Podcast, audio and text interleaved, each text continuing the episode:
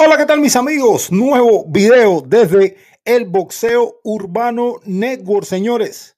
Hoy es miércoles, día de predicción, el día de la semana que mejor nos sentimos.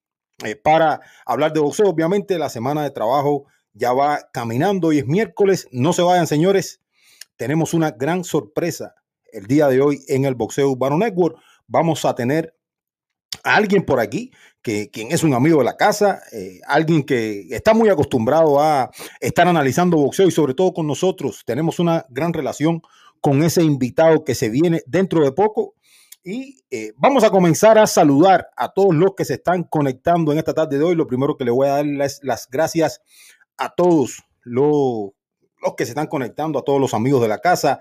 Por aquí vemos a eh, los tóxicos, quien fue el primero en comentar. Nuestro amigo C, que no nos abandona. C ha estado con nosotros por muchísimo tiempo y definitivamente no tengo cómo agradecerle todo el tiempo que le ha dedicado al canal con sus comentarios, con sus pensamientos y sus buenas vibras. Nuestro hermano CC desde México nos escribe C. Por aquí también está nuestro hermano dominicano, compadre dominicano, Luis Rodríguez. Un fuerte abrazo, Luisito. Te quiero mucho. Gracias por estar siempre pendiente del Boxeo Urbano Network en Instagram. Y por aquí, alguien que eh, esta semana se olvidó de que el Boxeo Urbano Network existía. No me ha contestado el teléfono. No sé por dónde anda. Anda desaparecido este señor. Y si alguien lo ve por ahí, señores, díganle qué es lo que va a hacer con el Boxeo Urbano Network, porque no ha regresado más. Eh, yo no sé si es que, que ya decidió eh, dejar, a, dejar a Anderson votado, pero yo no lo he visto más aquí.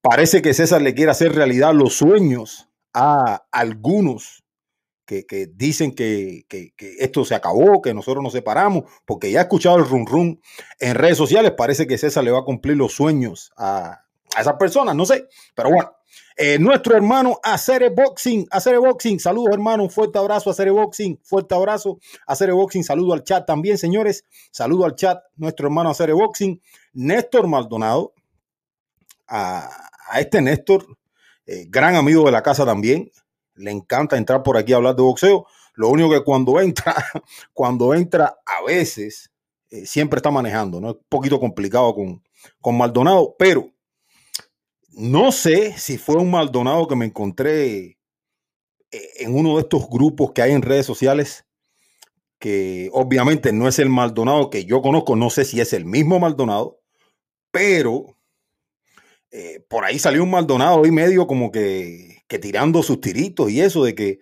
de que el tamaño es irrelevante, de que yo no sé si, Maldonado, déjame por ahí en los comentarios si fue usted para yo saber entonces que eres tú y entonces no tenerme que, poner la capa y agarrar la espada del zorro.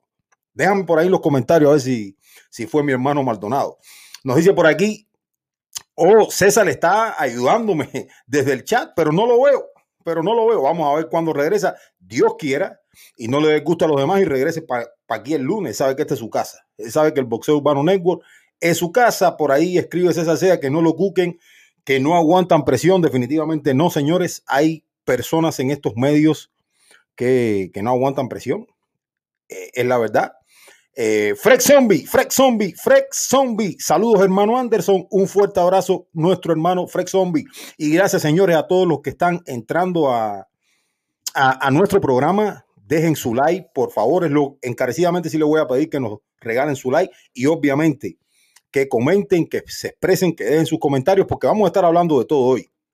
Venemos con eh, lo último que se ha generado en cuanto a información en el mundo del boxeo, obviamente, vamos a hablar de, todo lo que se sucedió en el caso de lo que ordenó la Asociación Mundial de Boxeo con eh, y Virgil Ortiz. Eh, las undercards de la pelea entre Yerbonta Davis y Héctor Luis García. Muy buenas undercards, señores, y figuras conocidas. Vamos a estar hablando de eso. Ya Ryan García también tiene rival. Vamos a estar hablando de eso por aquí también. Y obviamente el plato fuerte del programa va a ser analizar todo lo que se viene el fin de semana, que es muchísimo. Hay que hablar de boxeo, pero eh, en grandes cantidades, en cantidades industriales este fin de semana. Regresa Terrence Crawford, como bien lo dice el título del video, Regresa Teofimo López contra Sandor Martin en esa cartelera en Nueva York, donde va a estar todo el talento joven que tiene Top Rank, eh, empezando por Jarry Anderson, que va a tomar un paso adelante en cuanto a la oposición que va a enfrentar Jarry Anderson en su carrera. Yo creo que este rival es un muy buen rival y pudiera complicarse la Jarry Anderson. Esto nos va a ubicar de manera total dónde está este muchacho situado ahora mismo. Obviamente, como les decía, todos los jóvenes de top rank, los buenos, todos van a estar ahí, el mismo que Sean Davis, Sander Sayas, eh, toda la armada joven de top rank va a estar en, esa cartelera. Y eh, obviamente, yo creo que para los mexicanos esto reviste, reviste una importancia tremenda, señores. Una importancia tremenda porque el Venado López eh, va a cumplir uno de sus sueños. El Venado López apenas seis años después de haber comenzado su carrera como boxeador, eh, un poco tarde, por cierto, el Venado López va a disputar el título de la Federación Internacional de Boxeo allá en Leeds, en Inglaterra, contra Josh Warrington, señores. Josh Warrington enfrentando a José Alberto Venado López. Vamos a estarle dando candela a esa pelea por aquí, así que no se vaya y quédense porque vamos a estarlo analizando todo en ese sentido. Eh, Néstor Maldonado nos dice que no, no fui yo, pero se ríe. O sea, que ese no, no fui yo, pero con una sonrisa, yo entiendo que, que sí fue Maldonado. Y, básicamente voy a exponer lo que dijo Maldonado en ese comentario. Y yo posteaba algo de la conferencia de prensa entre Yerbonta Davis y Héctor Luis García, ¿no? Donde se termina oficializando todas las undercards y todo lo demás. Y para nadie es un secreto que Yerbonta es un peleador que probablemente sea un 130, un 135 libras, pero que ha peleado hasta en 140. para nadie es un secreto. Que el tamaño de Yerbonta probablemente es el de un 130 natural, pero ha peleado en 30, en 35 y en 40. Héctor Luis García es un 30, un 130 libras, pero eh, que puede pelear en 35 por el tamaño. No tengo ninguna duda. Obviamente va a ir a territorio que probablemente nunca ha ido en su carrera profesional como boxeador. Y en la foto de Héctor Luis García y Tank Davis se ve eh, una diferencia en cuanto a estatura en favor del peleador dominicano. Y yo posteo la foto, digo que de igual manera, aunque se esté moviendo de división, eh, va a ser más grande el día de la pelea, va a ser más alto el día de la pelea y obviamente eh, por el frame va a llegar más pesado, yo creo también, Héctor Luis García. Y la gente no, la gente no para, y no solamente fue nuestro hermano Maldonado, eh, la gente no para, la gente comenzó a decir que, que bueno, que el tamaño es irrelevante y todo lo demás, ¿no? Y aquí nosotros tenemos que tener claras algunas cosas, ¿no? Ningún elemento ningún elemento a la hora de analizar una pelea es irrelevante. Por eso se toman en cuenta los elementos, ¿no? Uno, uno pudiera decir que algunos elementos probablemente tengan más determinación o tengan más importancia que otros, pero uno no puede desconocer ninguno de los elementos, ni ninguno de los elementos son irrelevantes. Ahora, eh, hay veces que probablemente eh, la envergadura física de un peleador sea menos importante o tenga menos incidencia en el desenlace de una pelea que probablemente e, el plan de pelea o la ejecución. Eso puede suceder, pero yo creo que ningún elemento a la hora de analizar una pelea es irrelevante. ¿Por qué? Boxeando a un alto nivel, y esto lo sabe todo el mundo, o al menos el que habla medianamente de deportes, eh, boxeando a este nivel, lo que separan el nivel de un peleador al nivel de otro peleador son las pequeñas cosas, son los pequeños detalles, los pequeños ajustes, cualquier tipo de ventaja, por mínima que parezca, es una gran ventaja. Por eso que, que es importante siempre mirar todos los elementos, aunque de cierta y determinada manera, eh, en algún momento tenga más importancia un elemento que otro, ya sea lo físico, lo técnico, lo táctico, la esquina, eh, la localía, o sea, por donde lo quieras mirar, pero por eso se pone sobre la mesa todos esos elementos a la hora de analizar una pelea. Nada, es irrelevante. Y ahí te contesté Maldonado por si fuiste tú. Entonces lo dice por aquí nuestro hermano Luis Rodríguez, eh, cartelera en la República Dominicana este sábado también. Nos dice nuestro hermano Acere Boxing, Anderson, esta cartelera de Top Rank está fuera de liga. Sí, señores, es una muy buena cartelera de Top Rank. Señores, nos dice Luis, este es está un poco complicado para García, pero bueno, eh, me toca apoyarlo. Obviamente, si va bien complicado Héctor García, yo creo que yo creo que Yerbonta Davis lo puede noquear eh, en la segunda mitad de la pelea. Yo creo firmemente que lo puede noquear. Eh, nos dice por aquí Mike C. Completamente de acuerdo contigo, Anderson. Gracias, hermano. Gracias, gracias. Y bueno, señores, como yo les decía, se terminó completando las Undercars de este gran evento que vamos a tener el próximo 7 de enero. Eh, y mira, entró por aquí nuestro hermano Gravier Pizarro, señores. Gravier Pizarro, que como César no está aquí, él no ha entrado porque el amigo de él es César. Pero bueno, entró Pizarro al final. Eh, gracias, Pizarro. Gracias por estar por aquí, hermano. Un fuerte abrazo. Te quiero mucho, mi Gravier Pizarro. Ajá. Señores, como les decía, se completó o se anunció de manera oficial. Eh, se completó de manera oficial las undercars eh, de esta cartelera que va a ser pay-per-view entre Yerbonta Tank Davis y Héctor Luis García, señores.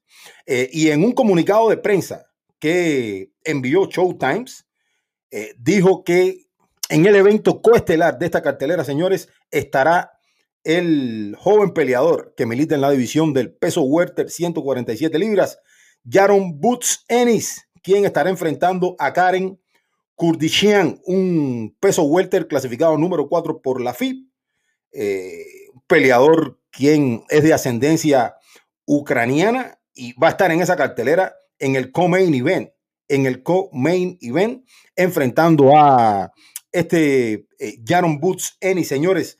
Eh, este peleador ucraniano es el peleador número 4 clasificado por la Federación Internacional de Boxeo. También en esa cartelera, señores, va a estar Rachidi Speedy Ellis enfrentando a Royman Villa.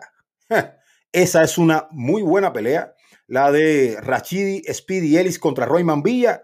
Señores, no sé si recuerdan a Royman Villa. Royman Villa es un peleador eh, colombo venezolano o venezolano colombiano, no recuerdo bien eh, si nació en Colombia o nació en Venezuela. Lo cierto es que es un peleador que ha radicado en uno de esos dos países, quien lo vimos eh, hace un par de meses bocear en una cartelera de box y es un peleador impresionante, Roy Mambilla, señores. Roy Mambilla es un peleador impresionante con muchísimo poder y va a estar enfrentando a Rachid Speedy Ellis. Y recuerden, señores, esta, esta pelea va a aterrizar en las undercards de Yerbonta Davis y Héctor Luis García en Washington, señores. Yo creo que se completa una muy buena cartelera. Por ahí también debe estar aterrizando Demetrius Andrade. Señores, y por ahí van los tiros, por ahí van los tiros. Eh, nos dice por aquí Aruncio Opiniones y ya, señores, ya vamos con el invitado que viene por ahí. Esto se va a poner echando candela, señores. Se va a poner echando candela porque vamos a tener análisis de lujo aquí en el Boxeo Urbano Network. Nos saluda nuestro hermano Aruncio Opiniones. Eh, Siquione Santana, quien nos está mirando desde México siempre, Freck Zombie, Freck Zombie, aprovechando que no está César Anderson, cuando pelea Robacy. Bueno, Freck Zombie, pero el problema es que tú quieres que venga César. Y ya por ahí está nuestro hermano de la casaca boxing, señores. Por ahí está nuestro hermano de la casaca boxing, señores. Vamos a hacerlo pasar porque vamos a hablar de boxeo a lo grande hoy. ¿Cómo estás, mi hermano Franco? ¿Qué tal? ¿Cómo andas? Bienvenido a tu casa, el Boxeo Hermano Network. Anderson, querido, ¿cómo estás, hermano? Un placer, un honor y muchísimas gracias por, por la invitación ya a mitad de, de semana, semana de pelea. Fin de semana atractivo, ¿no? Mucho, mucho boxeo. Habrá participación argentina el viernes con uno de, los grandes prospectos y de las grandes apuestas, Brian Arrey. Empezará el viernes en, Orlando, Florida. El sábado, ¿no? Un, sábado de, multifunción, ¿no? Porque primero el Venado López contra, contra Josh Warrington por el, por el título FIB de, del peso pluma por la tarde.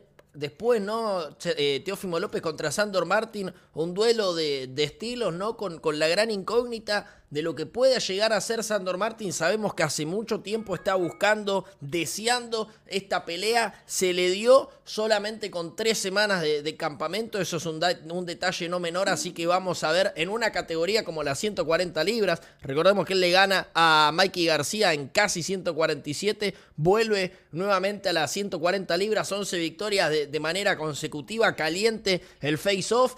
Crawford, que también pelea por la noche en una promotora que por lo menos no, no es tan conocida a nivel popular contra un rival que también su, su, tren pasó hace, hace muchísimo tiempo en una cartelera que, que, tiene, pero que al mismo tiempo para ser ¿no? una, una cartelera que encabeza a Crawford hay, hay muchas cosas que, que, nos dejan por desear. Pero, pero feliz hermano de estar acá para, para un análisis picante. Un abrazo obviamente ahí a toda la audiencia que, está presente. Gracias por, por acompañarnos y, y listos para, para el análisis, mi amigo. Qué bueno, qué bueno, Franquito. Y, bueno, por ahí ya está nuestro hermano eh, César que dice que, si lo cambiamos, pero bueno, si él no se reporta, si él, si él no, no marca la tarjeta, como dicen en Cuba, entonces, bueno, ahí por ahí entra Franquito y tú sabes. Eh, César, te quiero mucho, hermano. Te quiero mucho, hermano, pero eh, yo no sé de ti y no sé por dónde andas, hermano. Yo no sé de ti y no sé por dónde andas metido. Aquí está nuestro hermano Franco Sorsini de la Casaca Boxing. Señores, y vamos a meternos por dentro de todo lo que tú hablabas ahorita, eh, Franco. diste un abreboca espectacular, me encantó. Pero yo hablaba cuando tú estabas tras bastidores sobre el anuncio de las undercards de Héctor Luis García y Yerbonta Davis. ¿Qué te parecen esas undercards? Yo creo que un par de muy buenas peleas en el peso welter. Obviamente, no sé si recuerdas a Roy Villa en aquella cartelera de Showbox. Espectacular, un peleador que tiene tremendo poder. Eh, enfrentando a, a Rachid Speedy Ellis. Creo que va a ser un choque interesante. Incluso me intriga mucho. ¿Qué te parece la pelea de Boots Ennis? Hay mucha gente criticando a Boots porque dicen que en su resumen no habita un peleador de calibre mundial, pero la realidad es que este probablemente era el clasificado más alto disponible.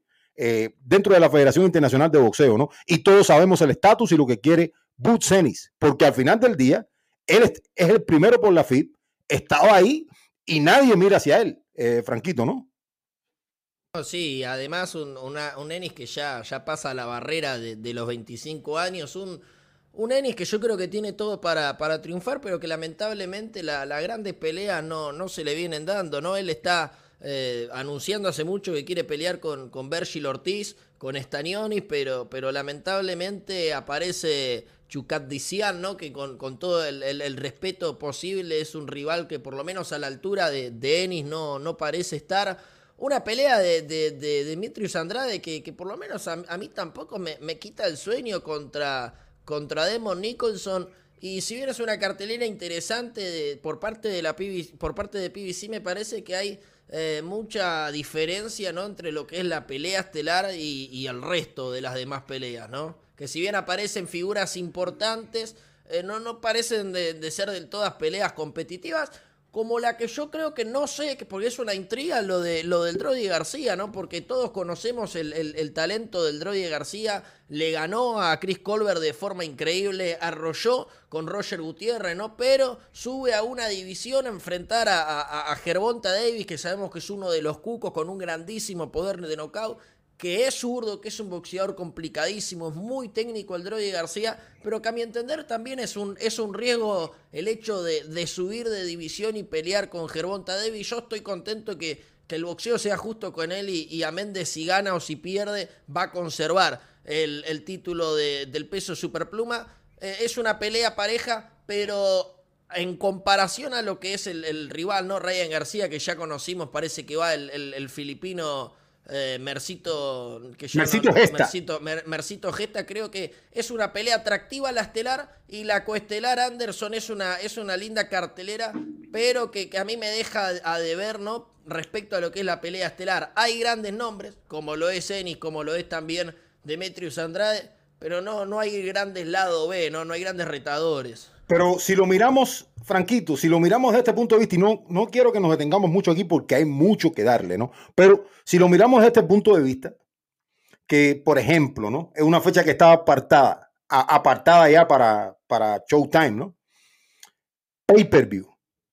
Básicamente yo creo que probablemente no estén esos lados B que puedan dar el offset, pero son figuras que llaman la atención dentro del mundo del boxeo y están en la compañía.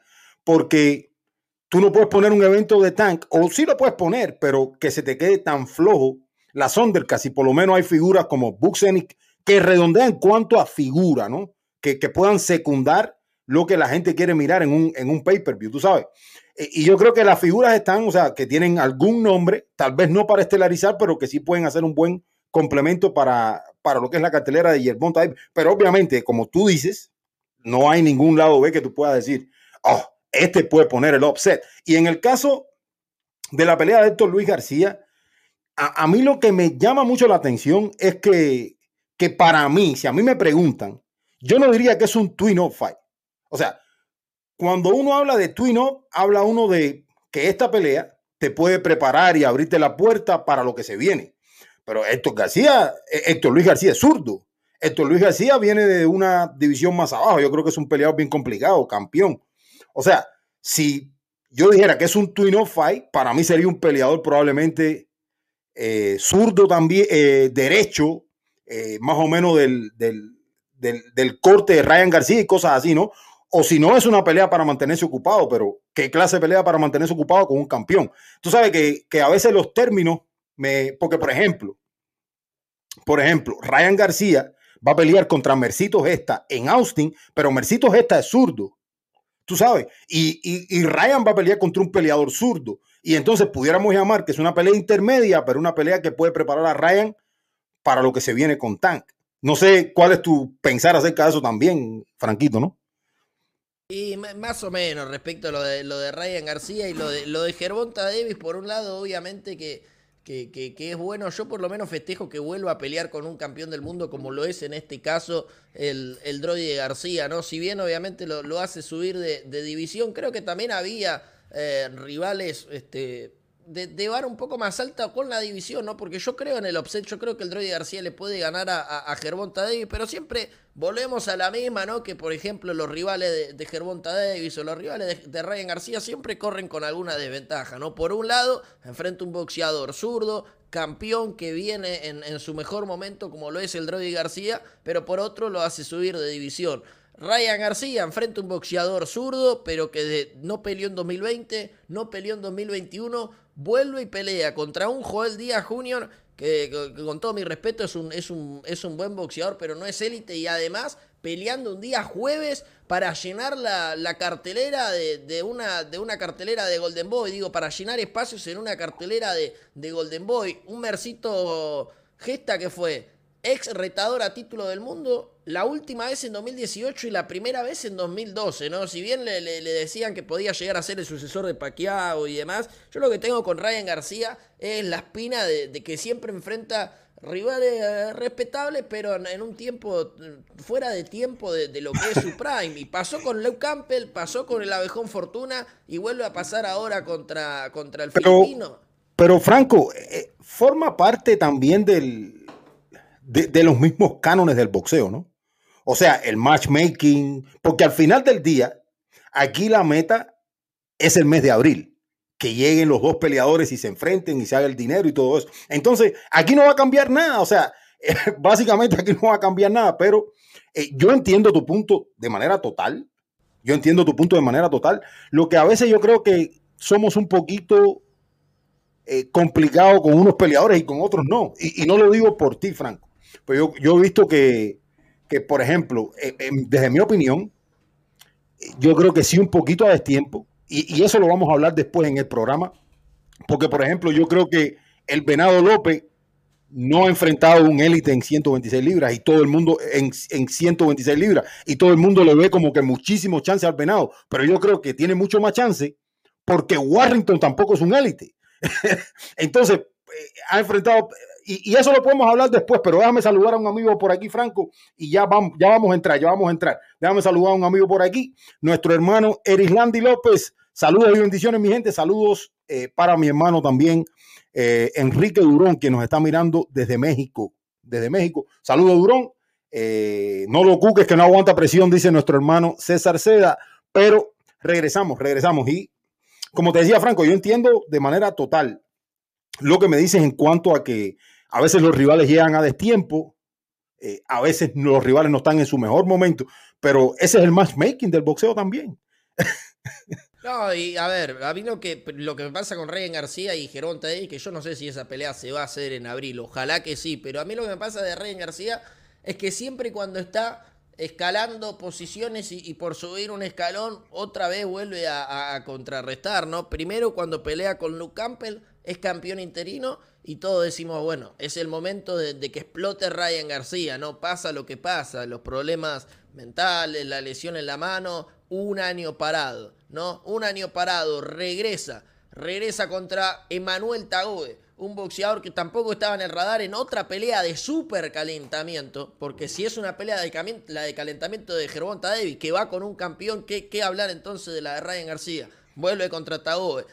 Eleva la vara contra un Fortuna, que no era el Fortuna de, los viejos tiempos, en una división que en, peso pactado arriba de 140 libros, una locura, en totalmente desventaja a la Vejón Fortuna, pero un buen rival al palmarés otra vez hubo un escalón. Y cuando decimos, cuando se supone que, se va a hacer la pelea con Ryan García, con Gervonta Davis y demás, se mete una pelea en el medio y aparece el, filipino que con todo el respeto del mundo no está en el radar entonces. Entonces a mí lo que me pasa con Ryan García es una desilusión constante. Por, por cada cosa buena que hace aparece otra mala y, así sucesivamente. Yo realmente... Eh, temo, no sé si temo si realmente Ryan García confía en sus habilidades plenas, ¿no? Porque para mí, a Ryan García que enfrente a Gervonta Davis como su primer rival de nombre hay un riesgo altísimo. Obviamente que Ryan García le puede ganar a Gervonta Davis porque es un buen boxeador y lo conocemos. Ahora, nunca lo hemos visto salir de, la adversidad a un Ryan García porque nunca la ha estado. E incluso cuando lo tira Campbell, un boxeador sin pegada, no lo sale a rematar. Porque todos nos preguntamos por qué Campbell no salió a rematar a Ryan García que tuvo un round para recuperarse. Entonces, a mí, a mi entender, es una jugada muy riesgosa para Ryan García enfrentar a Gervonta Davis. Yo realmente festejo que, que lo haga a pesar de, sea cual sea el resultado, pero a mí es, es una gran intriga que, que Ryan García teniendo o, enfrentando a la mayoría de, boxeadores clase B o clase C o a los buenos nombres cuando no estrenen en su mejor momento, que vaya y, juegue un pleno tremendo ante, ante Gervonta Davis. Yo esa pelea no la voy a creer hasta no verla. Ojalá que se dé y además con el antecedente de Ryan García bajándose faltando días para la pelea con el Abejón y para la pelea con Jojo Díaz. Sí, en ese sentido, en ese sentido estamos de acuerdo, aunque yo creo que que si, como te decía anteriormente, que si el futuro es abril y esa pelea con Tank, el rival no puede ser otro que, que, ronde la calidad de, de Mercito Gesta o otro similar, porque eh, imagínate tú, hay mucho dinero en juego.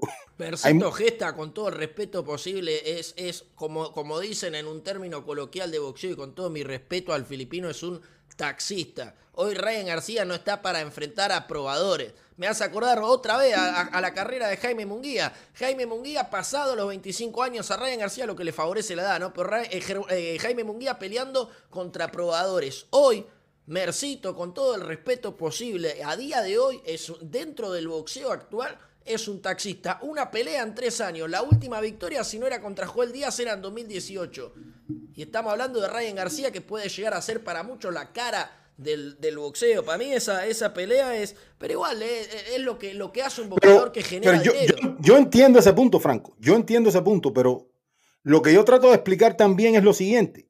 O sea, cualquier cosa puede suceder en el boxeo, ¿verdad? Entonces, si la metes a abril, eh, hay tanto por hacer en cuanto a dinero que si hemos visto que, eh, que, Ryan García no ha arriesgado antes, no va a arriesgar ahora. Ese es el rival que va a enfrentar y punto. O sea, si, entiendes lo que te digo. O sea, no. Obvio, sí, obviamente. Entiendo lo que va y es así. ¿Y, por qué enfrentaría a alguien? Y por eso yo pongo en duda si realmente esa pelea se va a hacer con Gervonta.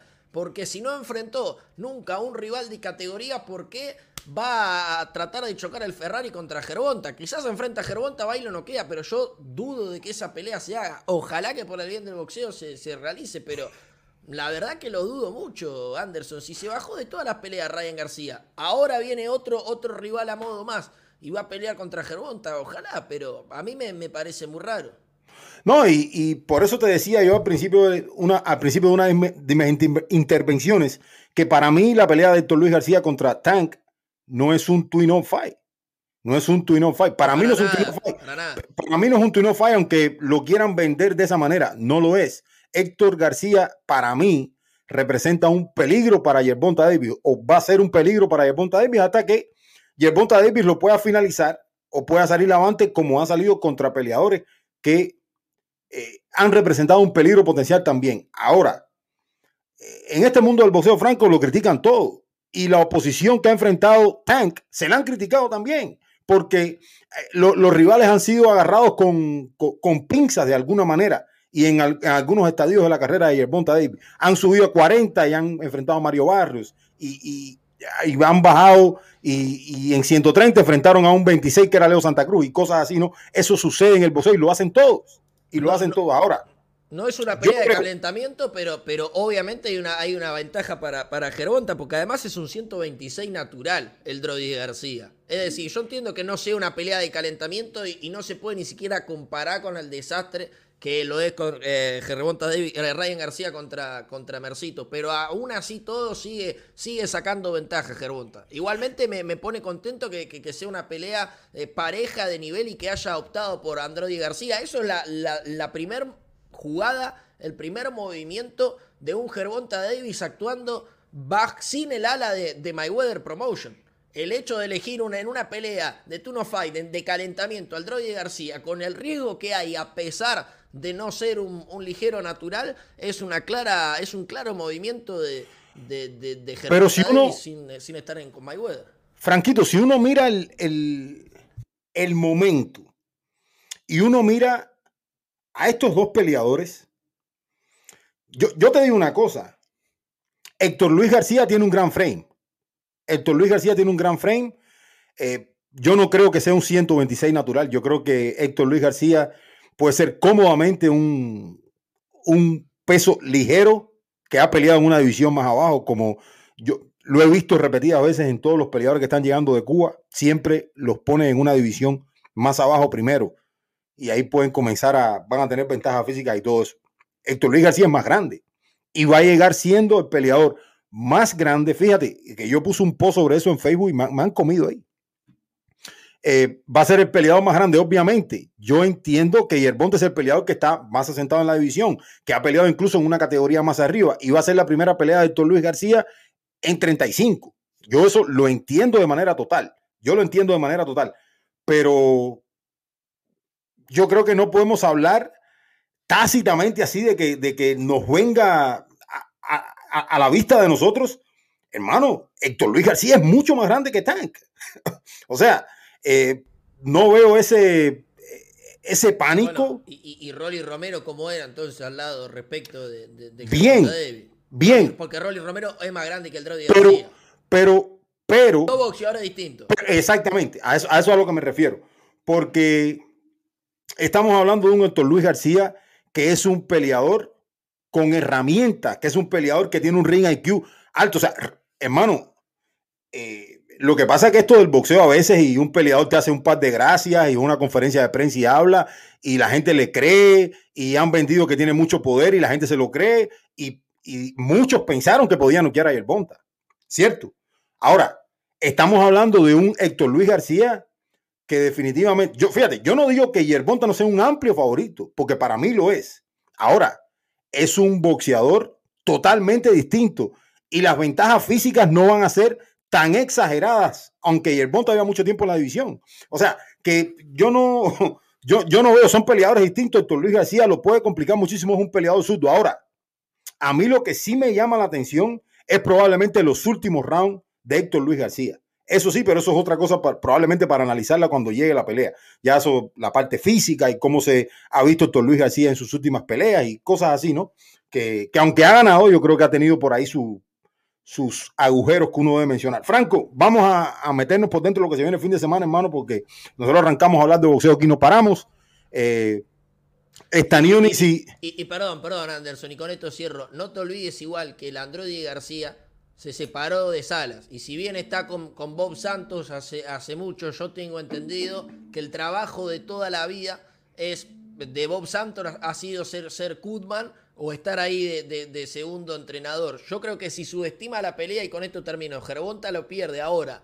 Con menos de dos meses de preparación, que es lo que se supo esta pelea, yo creo que a Gervonta Davis le alcanza para ganarle al Droide García. La pregunta es si con menos de dos meses de preparación al Droide García le, alcanza para ganar al tanque. Perdón, mi amigo, perdón. Pasa que me meto y no salgo, me meto y no salgo. No, no, no, no. Eso, eso, eso lo tenemos claro. Incluso yo soy de las personas que ha hablado de ese tema, de, de lo que pudiera ser Box Santos en la esquina. Yo soy de los que se sentó aquí cuando peleó Héctor Luis García contra Roger Gutiérrez y recibió manos de más en una pelea que estaba ganando todos los rounds de manera clara y en los últimos rounds le entraron manos y recibió manos innecesarias Héctor Luis García y eso es un problema táctico.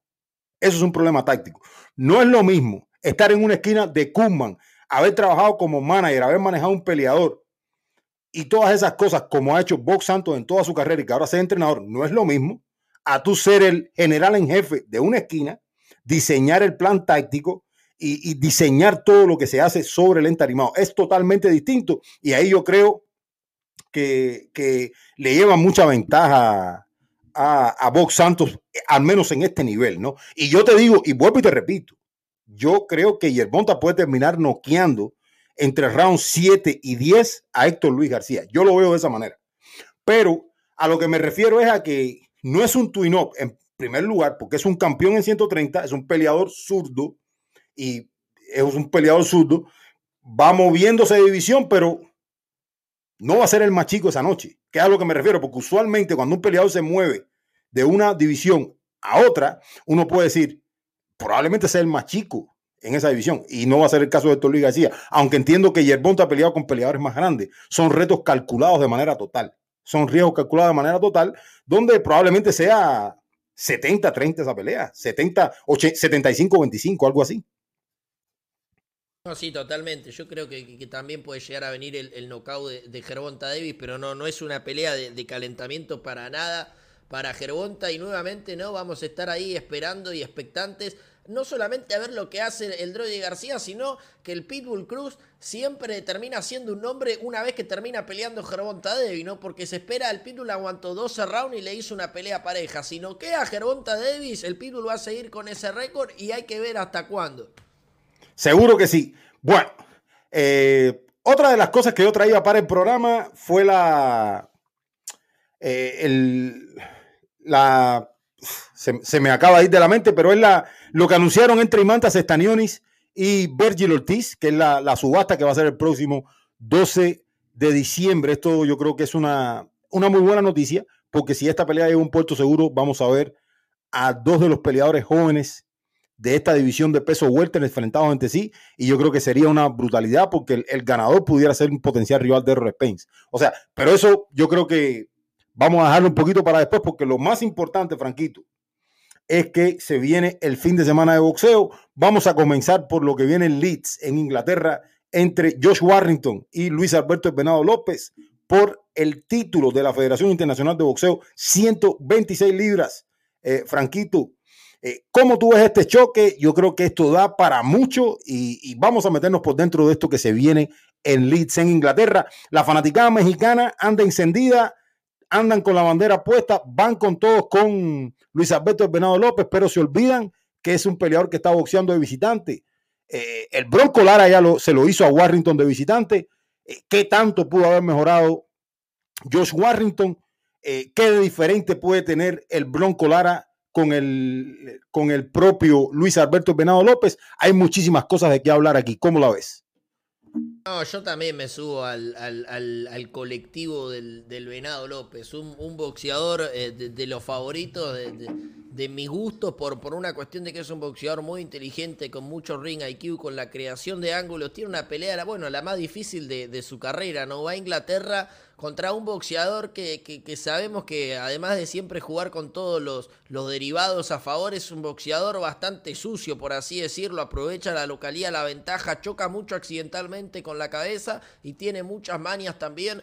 Eh, el Bronco Lara lo, lo noqueó de una forma brutal, brutal, encima una pelea que si no me equivoco iba, iba perdiendo en, en las tarjetas.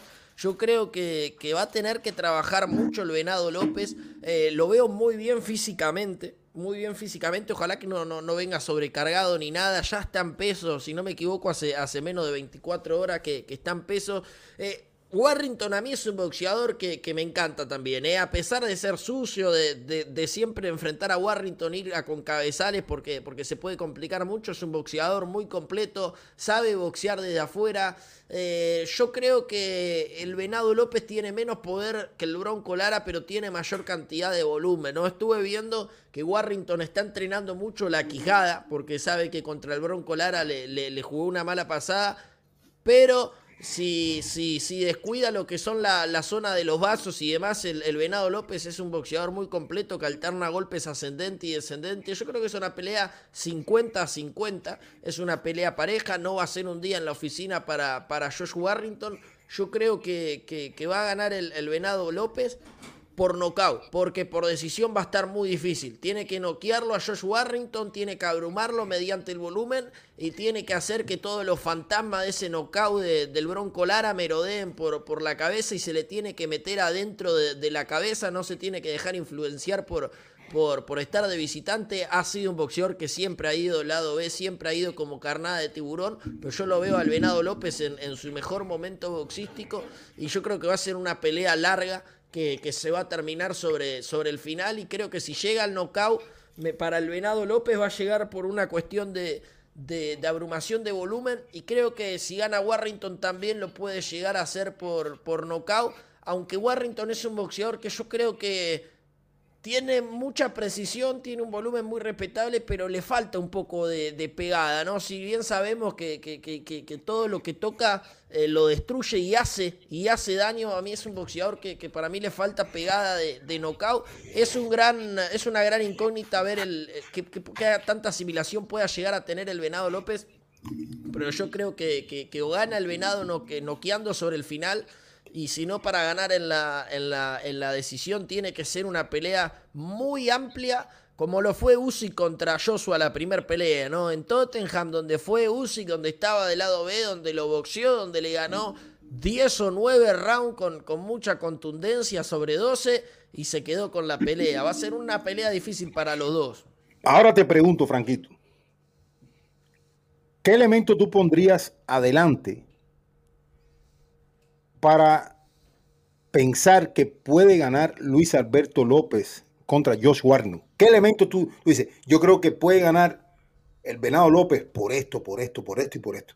Porque a mí se me hace una pelea bien pareja, como mismo tú lo decías, 50-50. Yo creo que es una pelea 50-50, las apuestas lo dicen. Pero yo creo que hay dos cosas aquí interesantes y solamente las voy a mencionar y te voy a dar la palabra.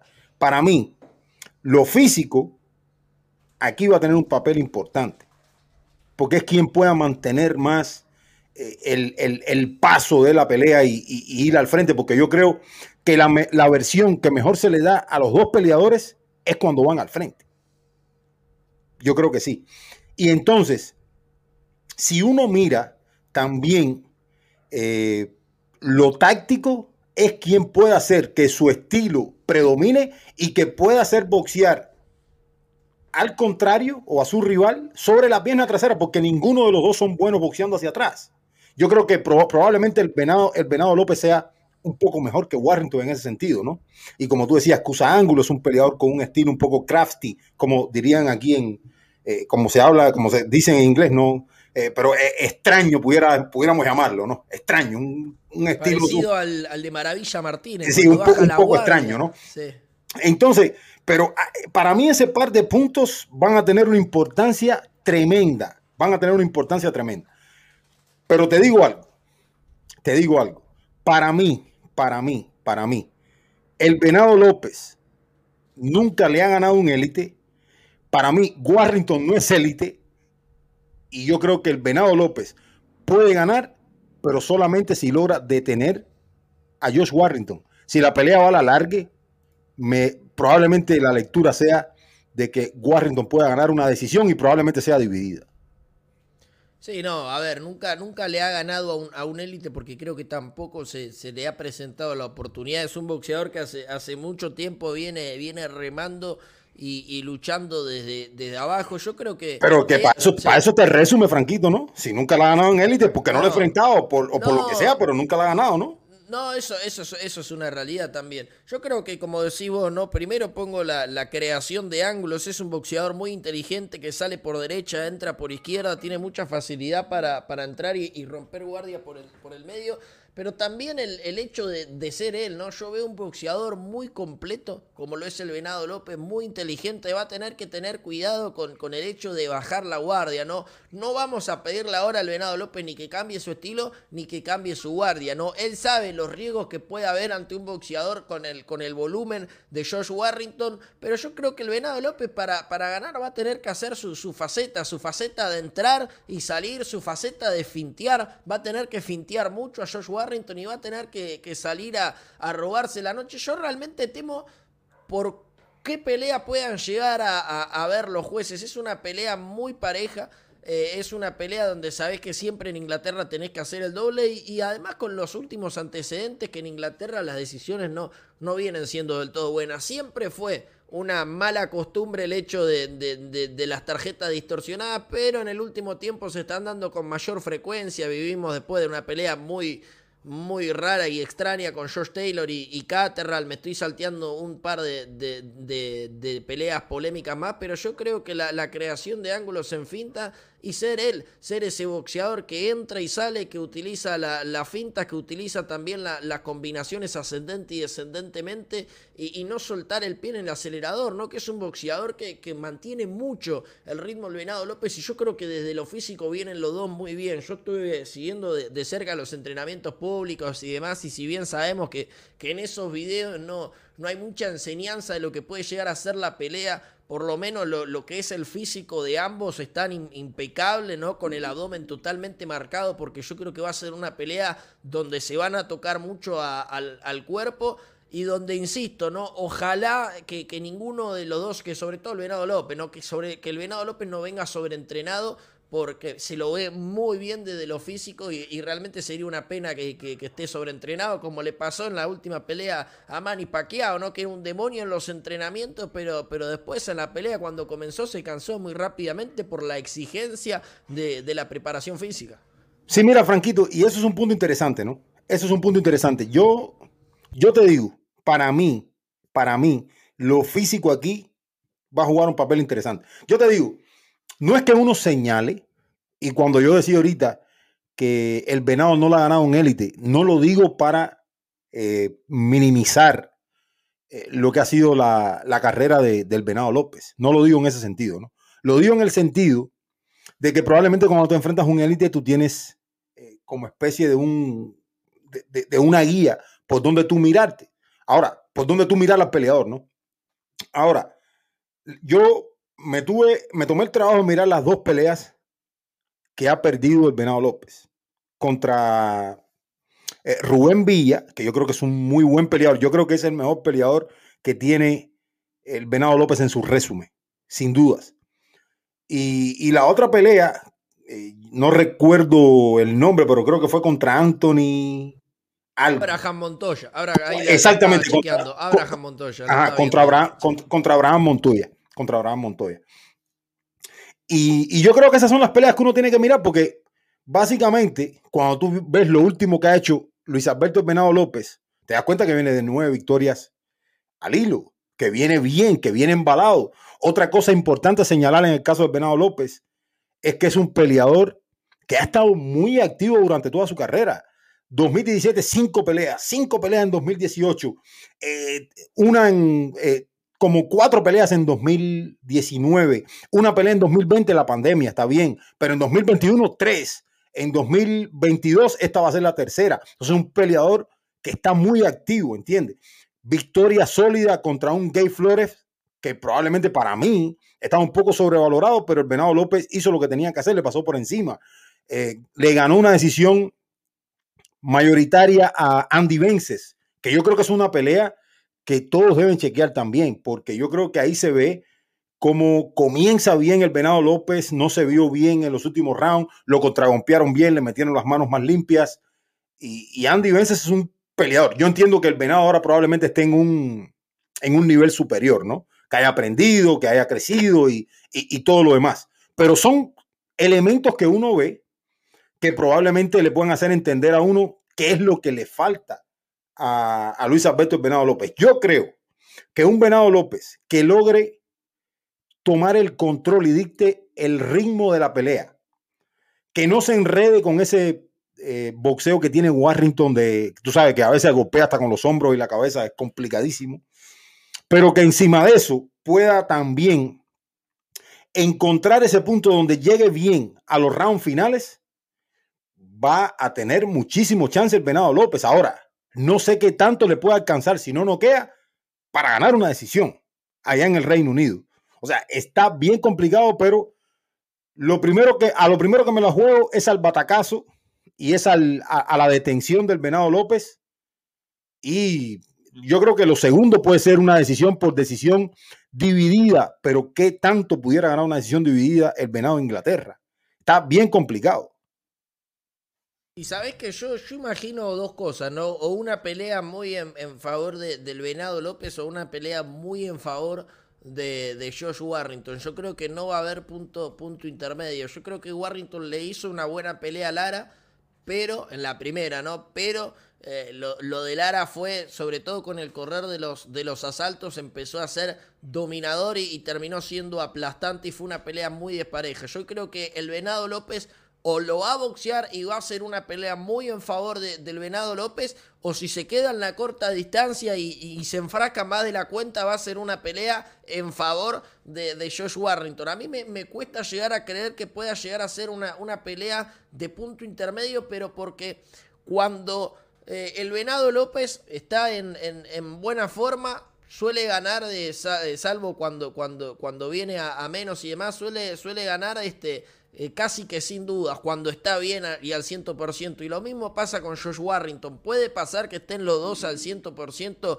claro, pero a mí me da la sensación que, que, la frustración puede ser un, condimento latente para cualquiera de, los dos boxeadores, tanto para el Venado López, que yo creo que si se quedan en la corta distancia por, por demás tiempo la va a pasar muy mal, y también para Josh Warrington en caso de no poder encontrar al, Venado López y que empiece a, comerle la cabeza todo lo que pasó contra, contra el Bronco Lara. Si a mí me preguntás, yo creo que es la pelea del, fin de semana, por sobre la de Teófimo, por sobre la de Crawford y demás pero es una realidad que en las derrotas de, del Venado López y, sobre todo la, la, última que fue contra, contra Rubén Villa, no, no ha sido el, Venado López que no tiene acostumbrado y tampoco yo creo que por lo menos en la pelea contra, contra Rubén Villa, para, para ser totalmente sincero y franco, no creo que, haya estado a la altura siquiera de, la pelea.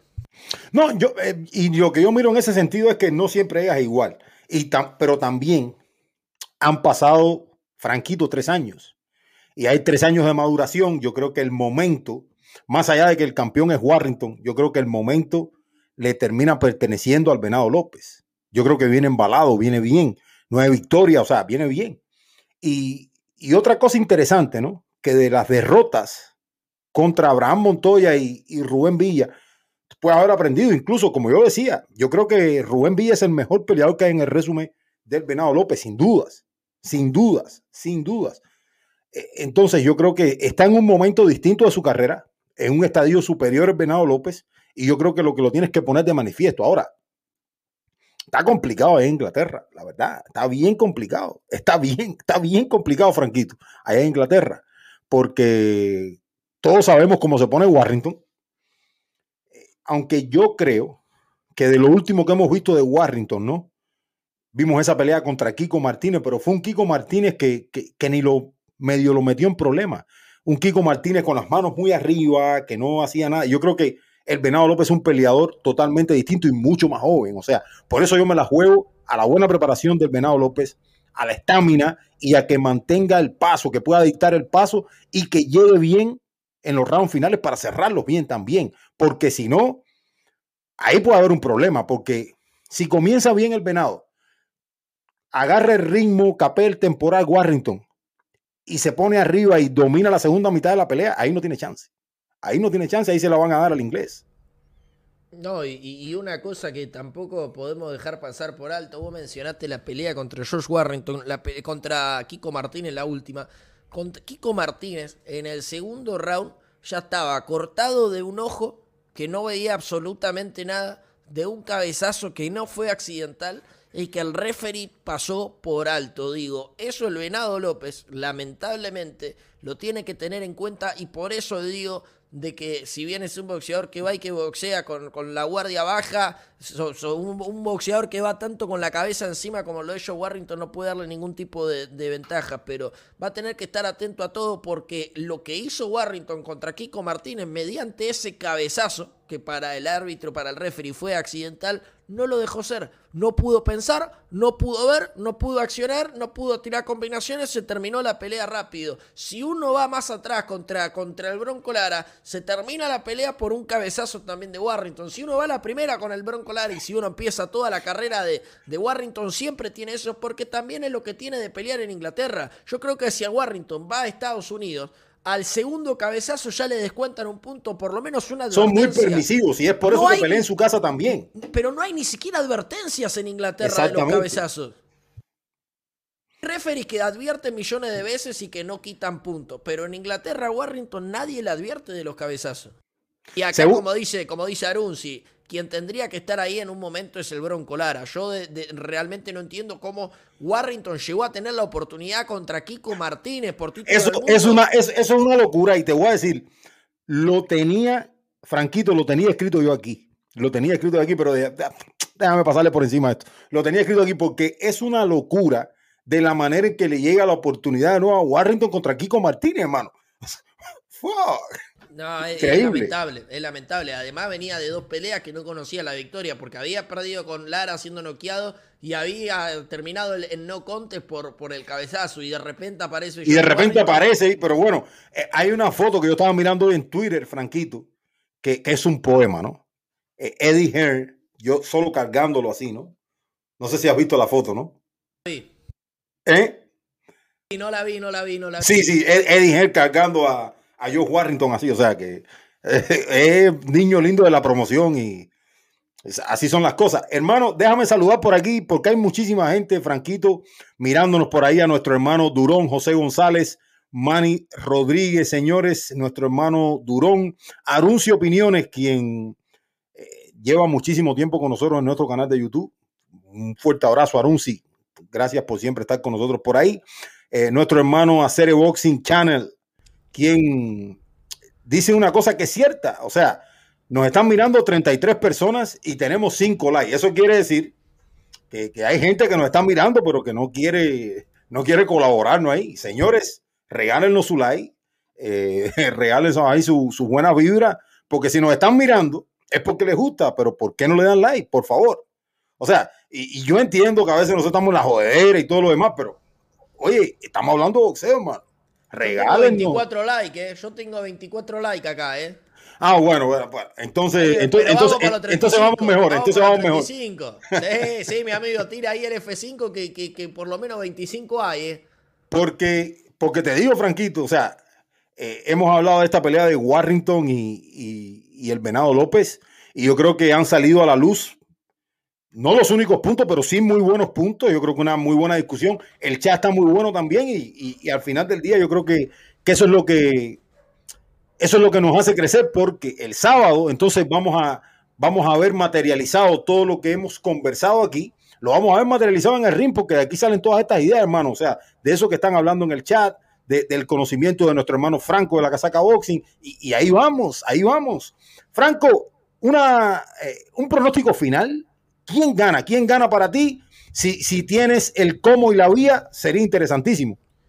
Sí, no, yo igual debo decir que, este último fin de semana pifié a todos los pronósticos. Me fui con Rey Martínez por nocao, me tiré a la pileta, me fui con el chocolatito. Oh, ¿Te acuerdas de esa discusión de nosotros y Rey Martínez?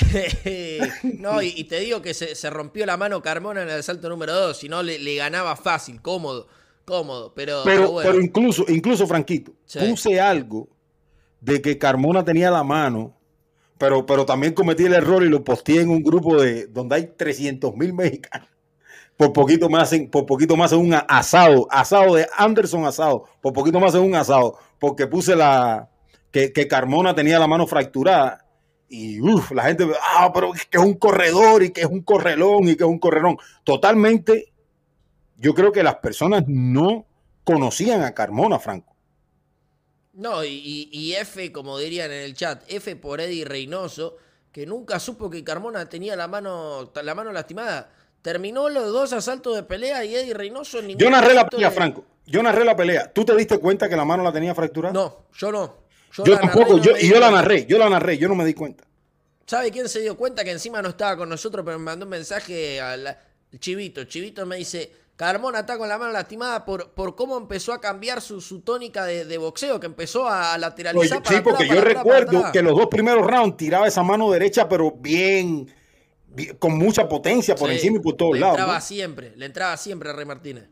Ajá, sí, seguro que sí. Bueno, Franco, vámonos Voy, eh, para... con la, predicción, voy con la predicción. Oh, sí, sí, sí, sí, voy con la predicción. Una, no, una pelea muy, muy cerrada hasta en las tarjetas, en las apuestas, ¿no? veo la victoria de Warrington 1.72, la victoria de López por 2, esto es casi un 55-45 y hasta un y un poquito menos también. Yo me voy a ir a, me voy a inclinar con, con mi corazón con el Venado López por, por nocaut. Creo que lo, va a abrumar mediante el volumen. Vamos a ver unos, unos primeros asaltos quizás un poco parejos y después del sexto, del séptimo asalto se va a ir destrabando un, poco la, pelea. Eh, va a ser fundamental, como dijimos, el cardio, la estamina y, la preparación de, ambos boxeadores. También va a ser clave el, pesaje, pero yo me voy ahí con, con el Venado López por, por nocaut sobre los últimos asaltos.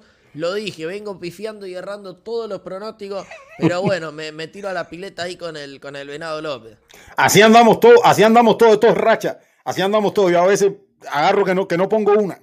A veces agarro que no pongo una. Bueno, este fin de semana, eh, ¿cuál fue la que no puse? Bueno, perdí la de Carmona, pero yo ah, perdí la de Yoyo, la de Yoyo, Yoyo Díaz. Esa la perdí de claro. O sea, yo me lancé a la piscina con Yoyo y el camarón me le dio una pela tremenda, ¿no? Bueno. Entonces, eh, yo lo que pienso de esta pelea, Franquito, la verdad, como te decía al principio, el Venado López no le ha ganado un élite. Y, esto no es que es 2 más 2, es 4 ni nada de eso. No, no, no, no. Esto lo vengo pensando yo. Yo creo que el Venado no le ha ganado un élite. Josh Warrington, más allá de que es el campeón del IBF, no es un élite. Yo creo que el Venado López tiene más hambre, llega en mejor momento con nueve victorias consecutivas y yo creo que va a parar el Venado López a Josh Warrington entre el 7 y el 10. Va por knockout el Venado López. Si la pelea va a la distancia, sí está bien complicado para el Venado López, pero yo lo veo parando a Warrington entre el 8 y el 10. Ojalá que así sea. Y sabe que acá estaba, estaba pispeando la casa de apuesta. Paga más la victoria por, por decisión que el knockout del Venado López. Pero claro, pero claro, es, es, obvio porque es, la, es, la, vía probablemente menos, es la vía que probablemente menos tenga sólida el venado para llegar a la victoria. O sea, la decisión, por, lo que nosotros sabemos y hemos dicho aquí, está en Inglaterra y, se viene todo eso, ¿no? Totalmente. Y, el, venado que ya sabe de pelear en Inglaterra y, Warrington con el antecedente que tiene, ¿no? Que, que, la, única, que la única derrota fue justamente contra, contra un mexicano y en, Inglaterra. Bueno, vámonos, vámonos, vámonos, vámonos, vámonos. Eh, nuestro hermano Franquito, Franquito Sorsini de la Casaca Boxing. Señores, vayan, suscríbanse a la Casaca Boxing. Aquí tienen a este gran argentino hermano, ahí dándole duro. Señores, Teofimo López, Sandor Martín, ¿cómo la ves, mi hermano? Eh, aquí hay muchísimas cosas de qué hablar y, vamos a meterle con todo esto también, ¿no? Teofimo López, Sandor Martín. Y, acá hago, hago, un paréntesis y hago casi que la misma comparativa que, hiciste vos en las derrotas del Venado López, yo la hago en las derrotas de, Sandor Martín, ¿no? Cuando cayó contra, contra Anthony, contra Anthony Gigit la, la, de 2013 no la pude encontrar. Fue una derrota que yo creo eh, no, no, no, no, no ha dado, no, no ha estado a la altura Sandor Martin fue una, una derrota al cual llegó a los últimos dos o tres asaltos de pelea, ahora no recuerdo, sin ningún tipo de, chance de ganar en mis tarjetas, salvo con la dependencia de un knockdown. Está en su mejor momento Sandor Martin, eso es una realidad. Eh, lleva, no, sé si 11 victorias de, forma consecutiva después de lo que fue Anthony Shihit. Eh, dio un upset tremendo contra Mikey García, ¿no? que creo que nadie lo esperaba, ni, ni, ni yo en su momento esperaba semejante upset, pero Mikey García no es Teófimo López y no es lo mismo eh, el nivel que, en el que estaba Mikey García, que, insisto, es un boxeador totalmente distinto a lo que es Teófimo López. Frontal, eh, no lanza en ángulos, no tira fintas. Eh, Teófimo López, que, que si bien yo creo que no, no estoy seguro ni puedo poner las manos en el fuego que ha superado esa derrota frente a Camboso, porque para mí Pedro Campa no es parámetro. Eh, yo lo vi muy bien en su regreso al, boxeo y sobre todo en las 140 libras, en una división donde creo yo que va a estar mucho más cómodo respecto a lo que son las 135 actualmente. Un Teófimo que todavía está en deuda con el pueblo del boxeo, ¿no? Porque cuando su carrera se tendría que haber disparado hacia arriba contra, contra Lomachenko después de esa victoria, se vino hacia abajo. Un Teófimo López que yo creo que el gran eh, problema que, que, tiene y que, va a tener siempre va a ser su, su padre y, en la esquina queriendo robar protagonismo por encima de, lo que ofrece él. Un Teófimo López que no sabemos en qué versión va a salir, si va a haber esa, esa versión más organizada como lo estuvo contra Lomachenko que estaba en la esquina eh, Pedro Rubio o la, la, versión contra Cambosos, que, que, yo creo que igualmente ya aprendió de ese error y no va a cometer el, el, mismo error ni tropezar dos veces con la misma piedra. Yo veo una pelea que, que, se inclina para el lado de Teófimo. Yo la semana pasada dije que me hubiese, que, que me inclinaba por el upset. Yo creo que, que lo físico acá va a ser fundamental. 147 eh, no son 140 libras. Es una gran incógnita también la, la resistencia en la quijada de Sandor Martin ante un boxeador con la pegada de Teófimo López es una pelea que está buscando hace mucho tiempo Sandor Martin, pero hay muy poco tiempo de preparación, no menos de un mes o un mes para, para la preparación. Eh, desconozco si realmente lo tiene estudiado. Es una pelea que quería hace mucho tiempo, pero si no lo tiene estudiado, yo creo que con un mes de preparación no le alcanza a Sandor Martin para ganarle a, un Teófimo López que yo creo que se va a costar un poco en los primeros asaltos, pero que va, va a terminar noqueando a, a Sandor Martin, sin duda. Yo, yo, y yo te digo, esta es, una gran pelea. Incluso me gusta más que la pelea contra el sniper Pedraza. Esta pelea me gusta más que eh, la pelea de Teófimo con el sniper Pedraza. Un Sandor Martin que sí, que viene de una. Eh, viene bien, viene en un gran momento. Eh, todos los conocen aquí en Estados Unidos por su victoria contra Mikey García, obviamente. Pero hablábamos de eso al principio, Franco, ¿te acuerdas? Que tú me decías el momento del peleador y todo lo demás. Y yo creo que ese es el momento, sin restarle méritos a Sandor Martin, porque la verdad no le podemos restar ningún mérito a Sandor Martin. Pero le ganamos un Mike, le ganó un Mikey García que probablemente eh, no, no quería boxear. Eh, eh, un, un tipo que mentalmente probablemente estaba fuera del boxeo. Es la realidad. Entonces, sin restarle méritos a Sandor Martin, porque yo creo que los tiene y yo creo que es un gran boxeador.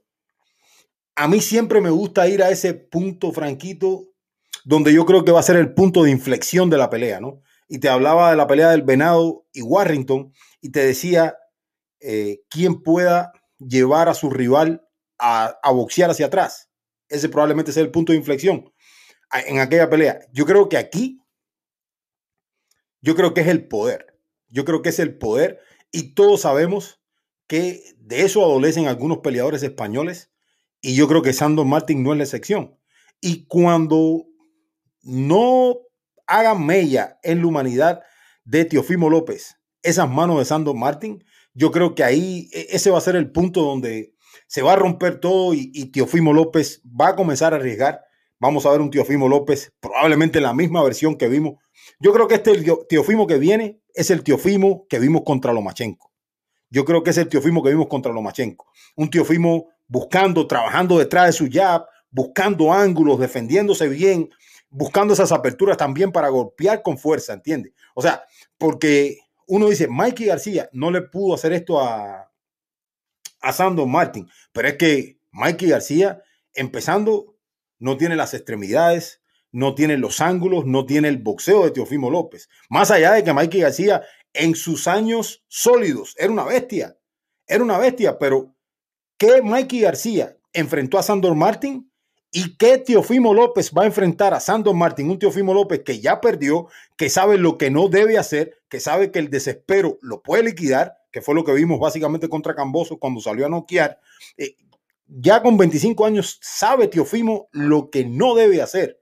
Y yo creo que aquí no hay chance. Yo creo que el, el poder es un punto claro, es un punto de inflexión y cuando Teofimo pise el acelerador y golpea a Sandor Martin con poder, probablemente detengan a Sandor Martin.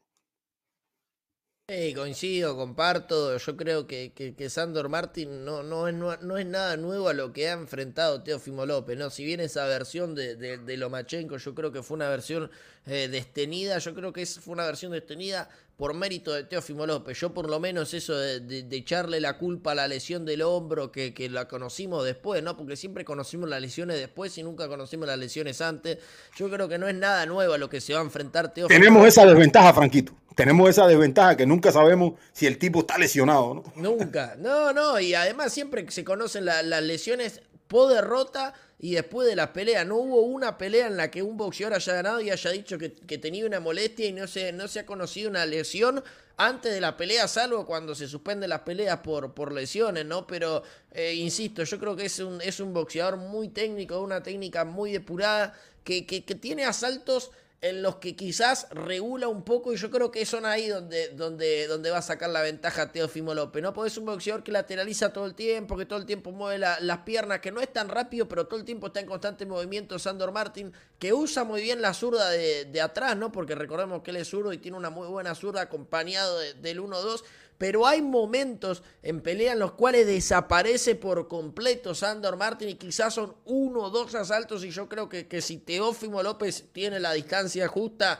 eh, lo va a liquidar en, en, ese apagón de Sandor Martin, ¿no? Quizá vamos a, vamos a empezar una, unos 3, 4 asaltos de pelea que todos digamos, uh, che, qué complicado que está haciendo Sandor Martin para, para Teófimo. Lo va a hacer al principio, lo va a hacer al principio, lo va a hacer, lo va a hacer al principio. Hace cinco años Hace cinco años, Franquito no pierde Sandor Martin, pero eso no quiere decir que, pueda ser exitoso contra Teofimo López. Ojalá, porque mientras más cerrada sea la pelea, tú sabes, más uno se la disfruta porque cuando, cuando hay ese olor a offset, uno como que se pone al borde de la silla, ¿no? ¡Hey, mira qué está pasando aquí! Yo me recuerdo narrando la pelea de Carmona en seis rounds y yo decía, ¿what?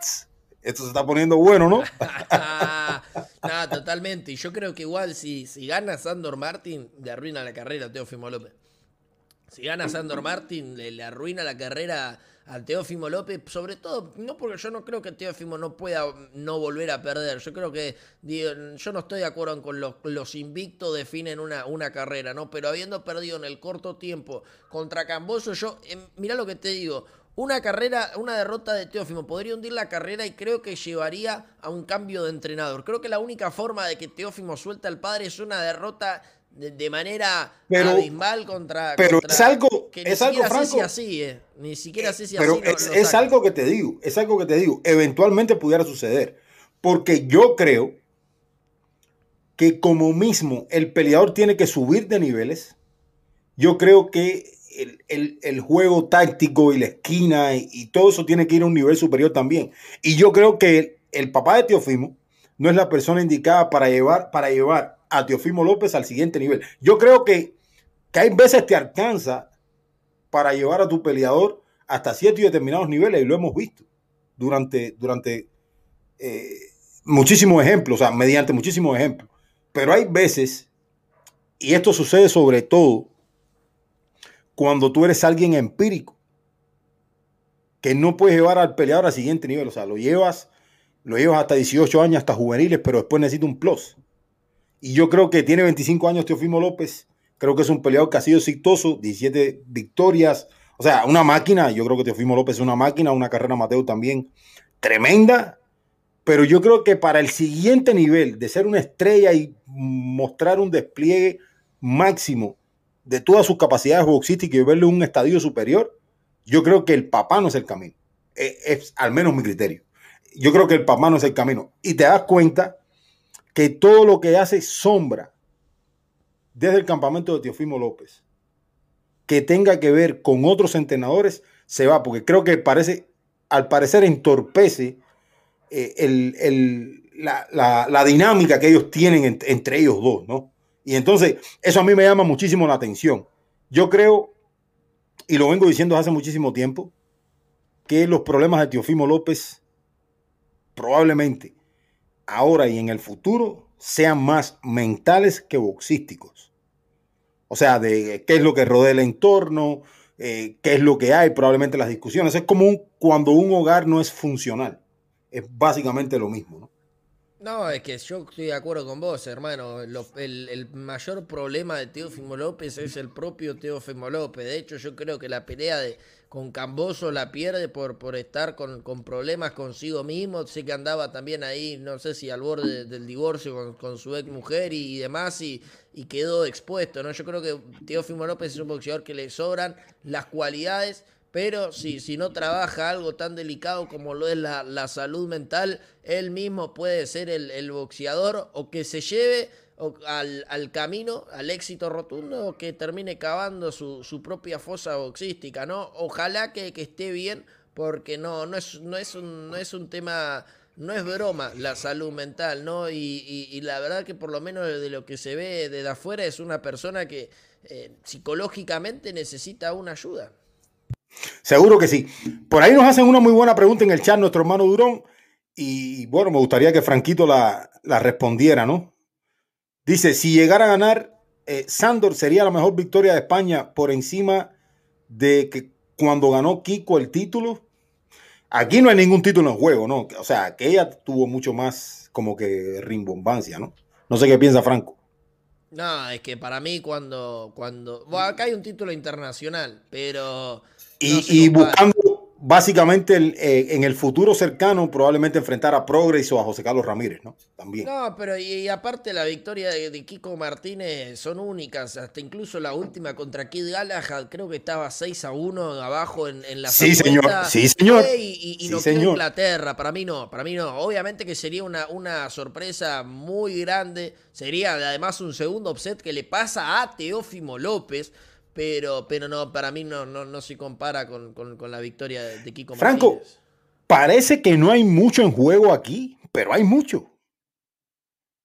Un montón para, para ambos, ¿no? Porque primero, obviamente. no, y yo, yo, creo que más para Teofimo que para que pasando Martín. Es que Teófimo, después de la derrota contra Cambosos, aunque yo creo que esa pelea quizás en Top Rank podría haber ido para, para un empate o incluso para, para Teófimo, al, quedar de, tan expuesto, de, la forma en que quedó contra Cambosos, tocando la lona, eh, saliendo como un este, desorbitado a, buscar la cabeza de, de, Cambosos y, no encontrarla nunca y demás, yo creo que, que Teófimo por un largo tiempo se va a jugar la, la, carrera en cada pelea, ¿no? Porque el mundo va a estar atento a lo que pueda llegar a pasar a Teófimo López, a otro paso en falso más. Ha perdido también eh, mucha eh, mucho, mucho, mucho, mucho apoyo por parte de, personas importantes dentro del boxeo, si bien sabemos que sigue siendo un, boxeador que, genera dinero, que, corta ticket y demás, está obligado a, ganar porque lamentablemente hoy una derrota en el, en el boxeo significa y, marca mucho, ¿no? Y, podés pasar de, hacer eventos con sold out a que literalmente no, no vaya nadie. Yo creo que Teófimo López se ganó un, enemigo después de la, antes de la pelea con Camboso por todo lo que dijo también en, la pelea, ¿no? Que no iba a preparar la pelea porque Camboso no era nadie, porque Camboso no era rival, etcétera, etcétera, etcétera. Y si bien ahora el, nombre de Teófimo López sigue siendo un nombre importante, la carrera para mí de, Teófimo López está en un momento de reconstrucción pura, un paso en falso tira todo al, demonio y obviamente con un ladrillo bien construido, un ladrillo bien puesto, es otro pasito más nuevamente hacia la, reconstrucción, pero va a llevar tiempo, va a llevar tiempo y al mismo tiempo va, como, como lo dije anteriormente, vamos a estar ahí al, pendiente de, de, qué pasa con Teófimo López, porque una derrota contra un Sandor Martin, que además dentro del boxeo, a pesar de ganar la Mikey García no es un hombre importante, volvería a sentenciar la, la carrera de, de Teófimo López, porque recordemos que a Teófimo López no le gana lo le gana a Cambosos, que Camboso no estaba en el radar de nadie y después sabemos lo que le pasó a Camboso contra Heini. Entonces, lamentablemente se condenó Teófimo con esa pelea y, se juega la, carrera en, cada uno de los pleitos. Franquito, dejamos la predicción, dejamos la predicción aquí, Teófimo López, eh, Sandor Martín, dejamos la predicción por aquí, ¿cómo la ves?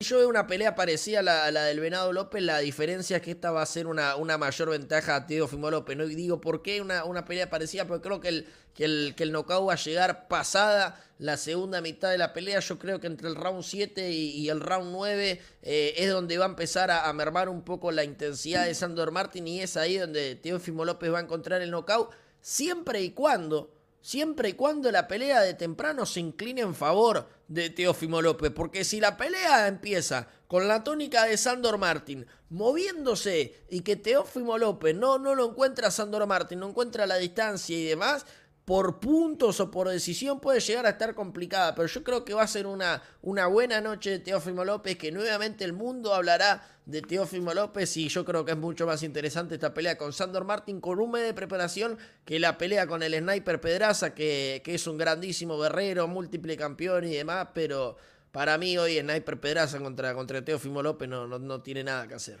Estilos parecidos. Seguro que sí. Yo, yo, te, yo te digo algo, yo te digo algo. Yo veo a Teofimo López, yo creo que no hay manera de cómo pierda con Santos Martín. Ahora, yo creo que el primer tramo de la pelea puede dictar hacia dónde puede ir la pelea. En dos sentidos. Puede ser que gane Teofimo parando a Santos Martín y no luzca bien, porque un golpe y bueno, y lo termine. Y puede ser también que se muestre bien, se muestre bien sólido, más maduro, y todo lo demás Teofimo López y termine ejecutando igual. Yo de cualquier manera veo ganando a Teofimo por cualquier vía, pero creo que puede llegar la detención del lado de Teofimo López. Ojalá y sea, ojalá y sea porque creo que el punto aquí que separa a un peleador del otro, yo creo que el punto que separa a un peleador del otro es el poder y es el boxeo que tiene Teofimo López. Mucha gente puede pensar que Teofimo no tiene grandes habilidades boxísticas, Teofimo las tiene todas. Ahora, todo pasa, qué tanto pueda ponerlas en despliegue, qué tan sano llegue desde aquí y qué tanto puede ejecutar eh, Teofimo López. Eh, vamos, eh, Franquito, para la pelea de Crawford y Avanesian. Eh, voy a tenerme que parar un segundito a abrir la puerta, pero regreso en 30 segundos. Tengo que abrir la puerta porque están, me están tocando la puerta. Crawford Avanesian, Franquito, Crawford Avanesian, allá en Nebraska, sold out, supuestamente, ¿no? Sí, muchísimas gracias, no, no hay problema, mi hermano. Eh, voy a ir rápidamente con la, la, predicción de Crawford, también agregar, ¿no? Que en esa pelea de, de Teófimo, ya para ir cerrando, contra Sandor Martin, si hay una caída de Sandor Martin, chau pelea. Yo creo que si, si Sandor Martin cae contra Teófimo López una vez, basta, sobra y alcance, ¿no? Para que de takeover el, el, tornado de, de Honduras se, se, lo lleve puesto por encima. Crawford con Abenayan, una pelea que poco me importa, realmente lo, lo digo sinceramente, sin filtro y al, al, descubierto, realmente poco me importa una pelea. Veo una pelea totalmente despareja, veo una pelea muy favorable a Terren Crawford y veo una pelea de, de poca importancia, ¿no? Con un sábado de, de tanto boxeo en, en, cantidad y en abundancia y boxeo del bueno en Inglaterra con el Venado, con Teófimo López, con, con, Sander, con Sanders Sayas, que va a tener una, una pelea interesante también. Yo creo que es la pelea de, de menos importancia del fin de semana y lo veo a, Crawford noqueando en cuanto él quiera noquear. Si quiere hacer una pelea eh, larga la va a hacer y si quiere hacer una pelea corta lo va a hacer. Eh, volviendo a Anderson, eh, yo creo que veo un, un, en favor de veo un knockout en favor de Crawford en una pelea que no me importa, es una pelea de las menos lindas del fin de semana y un combate que ojalá que esté soldado, porque yo no lo he visto nunca llenar ni un estadio a Crawford, ni contra Porter, ni contra Benavide, nunca lo vi llenar un estadio a Crawford. Pelea en el patio de su casa y en el, en el balcón, ¿no? Ojalá que así sea una pelea que no me interesa y que va a ganar Crawford por nocaut cuando él decida. Si la quiere hacer extensa será una pelea larga y si la quiere hacer corta va a ser una pelea corta. El Roger Federer del boxeo. tremendo, tremendo, Franquito, diciendo que el Royal, eh, esa, esas comparaciones en sentido figurado, la verdad que brutales, hermano. Brutales, no, pero, brutales. Hermano, yo, yo sé que nos, ustedes como, como, como medio de comunicación serio tienen que hablar, pero esa pelea no le interesa a nadie. Por lo menos a mí, a Benayan contra Crawford, eh, maldigo que sea además el, el, rival de Crawford después de tenernos cuatro meses, ¿no? Con el morbo y generándonos expectativa de una posible pelea con Spen que venga cartucho quemado a Benayán hoy, el día de hoy, el, hoy es cartucho recontra re quemado. Va a ser muy poco para Crawford, ojalá que no, pero yo veo complicadísimo. Pero lo que pasa aquí, Franco, con más ventaja lo, de toda la del fin de semana. De toda. Lo que pasa aquí es que la situación se le complica a Spence porque la vara estaba muy alta. O sea, la vara era Spence Crawford.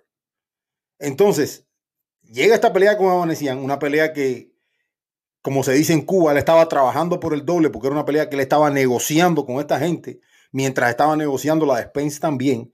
Y, yo creo que le, que tira por la borda toda la credibilidad que probablemente eh, teníamos en Crawford, porque yo creía firmemente que era un peleador que, que estaba peleando por su legado, que quería pelear para eh, hacer una para hacer un futuro sólido dentro del boxeo. Y, al final me doy cuenta que no. Al final me doy cuenta que Crawford, la verdad, o sea,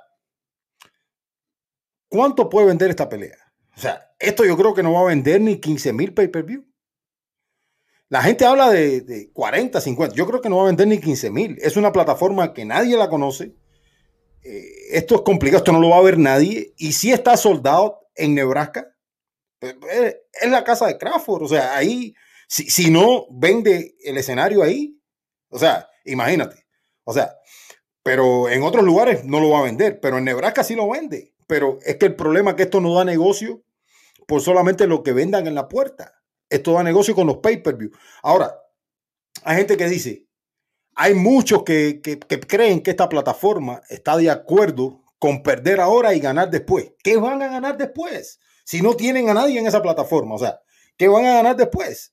O sea, si tú me dijeras, ahora va a pelear Crawford, pero después va a pelear este, este, este, este y el otro, uno dice, bueno, a, futuro van a ganar. Pero sí, le van a dar 10 millones a Crawford ahora y en el futuro que van a ganar.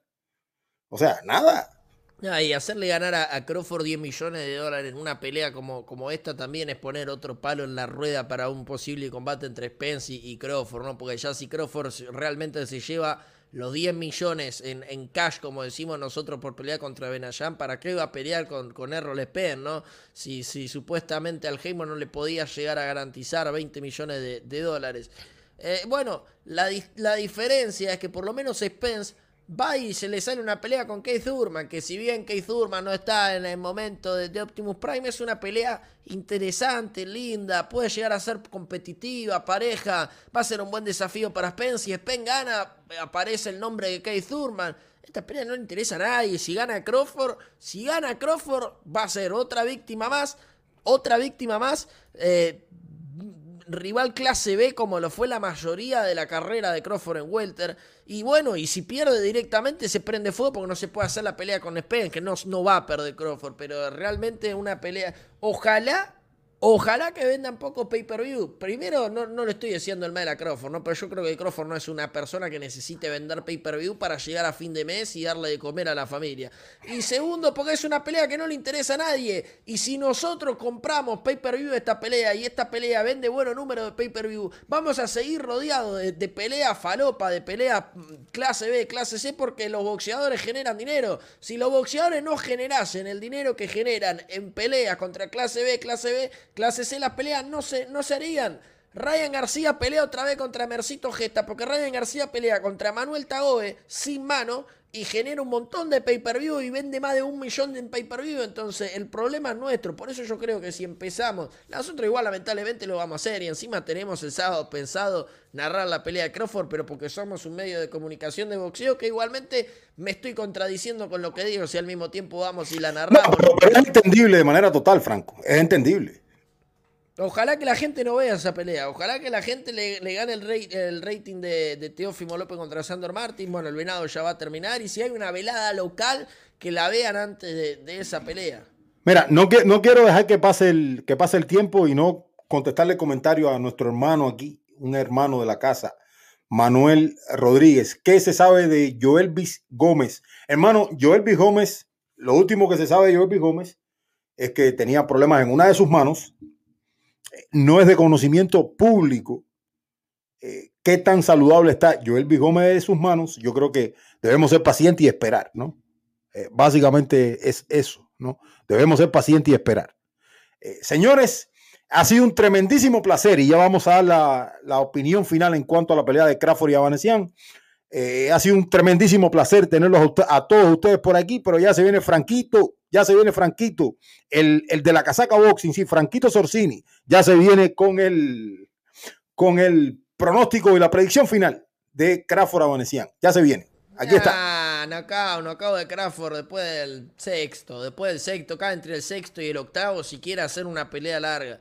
Y creo yo que tiene que noquear entre el sexto y el octavo. Más del sexto y el octavo no puede porque ya es demasiado. Por más que le pinte la cara, le gane todos los rounds con tres caídas. Bueno, obviamente que ahí cambia, ¿no? Pero tiene que noquear, tiene que noquear entre el sexto y el octavo. Para mí, si noquea después del octavo, ya es un fracaso. Pero incluso te voy a decir algo. Te voy a decir algo. Yo tampoco creo que pase, pero pudiera pasar. Recordemos que Crawford le toma tres o cuatro rounds. Eh, entrar en ritmo, carburar y entonces después comenzar. Pero yo creo que sí lo puede finiquitar por el medio de la pelea. Y yo creo que es lo que debe de hacer Terrence Crawford eh, contra este Amanecían. Una, una pelea que la verdad, con lo que había en, con lo que había sobre la mesa, esta pelea ni, ni la imaginábamos. Esto no, no tiene ningún sentido, pero así, así es el boxeo. Y yo creo que por eso la gente está tan renuente eh, en este sentido con Terrence Crawford, porque la proyección era muy alta. Como se dice en Cuba, trabajó por el doble y terminó boxeando contra Avanecian, llevándose una bolsa que no amerita. Llevándose una bolsa que no amerita en una pelea que no tiene ningún sentido, señores, para eh, la división. Franco, unas últimas palabras, hermano. Gracias, te agradezco un millón eh, que te haya sentado aquí hablar con los que nos están mirando en el Boxeo Urbano Network, que es la misma comunidad que, que va a la casaca, la misma comunidad que nos mantiene a nosotros vivos. Un fuerte abrazo, hermano. Gracias por estar aquí. Un mensaje a todos. Y bueno, tus redes sociales, señores, vayan a la casaca boxing, ¿no? Muchísimas gracias, hermano. Muchísimas gracias. Sabes que la paso muy bien hablando de, boxeo con, contigo y con, con la hermosa comunidad.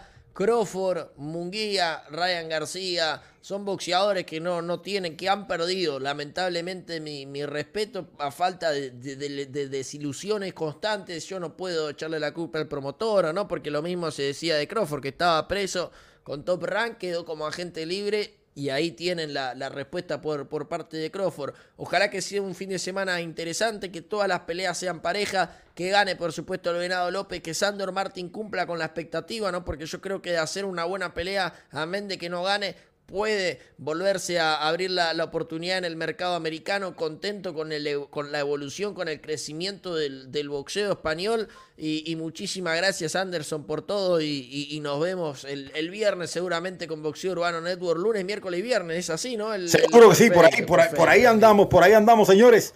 Un millón de gracias a nuestro hermano Franquito Sorsini de la Casaca Boxing. Fuerte abrazo, Franco. Cuídate mucho. Yo también te quiero mucho. Una... Gracias por todo, señoras. Ahí vimos a Franquito de la Casaca Boxing, la Casaca Boxing Club. Eh, un fuerte abrazo, placerazo tener a todos por aquí. Déjame eh, ya entonces despedirme de todos. Un fuerte abrazo a nuestro hermano Durón, a Manny Rodríguez, a Aruncio Opiniones, C, quien nos deja su comentario ahí, señores. Como ustedes saben, estamos por aquí para hablar de boxeo. Muy buena charla boxística, como nos dice nuestro hermano eh, Aruncio Opiniones. Esperemos a ver qué sucede este fin de semana de boxeo. Eh, como les decía, Terrence Crawford enfrentando a Avanesian. Eh, señores, también Josh Warrington enfrentando a Luis Alberto El Venado López y Teofimo López, Sandor Martin. Esos son los main event. Pero recuerden, todo el combo completo de Top Rank va a estar en esa cartelera. Todos los jóvenes prospectos de Top Rank, incluyendo a Jared Anderson, quien va a estar enfrentando a un muy buen rival, enfrentando la prueba más grande de su carrera, señores. Eh, hemos hablado muchísimo de boxeo por aquí, señores. Eh, una hora y cuarenta minutos casi, una hora y cuarenta minutos casi hablando de muy buen boxeo con nuestro hermano Franco Sorsini de la Casaca Boxing. Vamos a ver si César Seda aparece el lunes. Vamos a ver, vamos a ver porque sigue perdido nuestro hermano eh, César Seda. Señores, se me quiere, se me cuidan y seguro nos estamos viendo en una próxima edición de el Boxeo Urbano Network. Señores, en una próxima edición del Boxeo Urbano Network.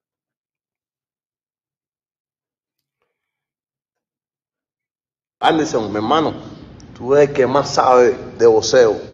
En lo positivo como dice César Cera, para lo positivo.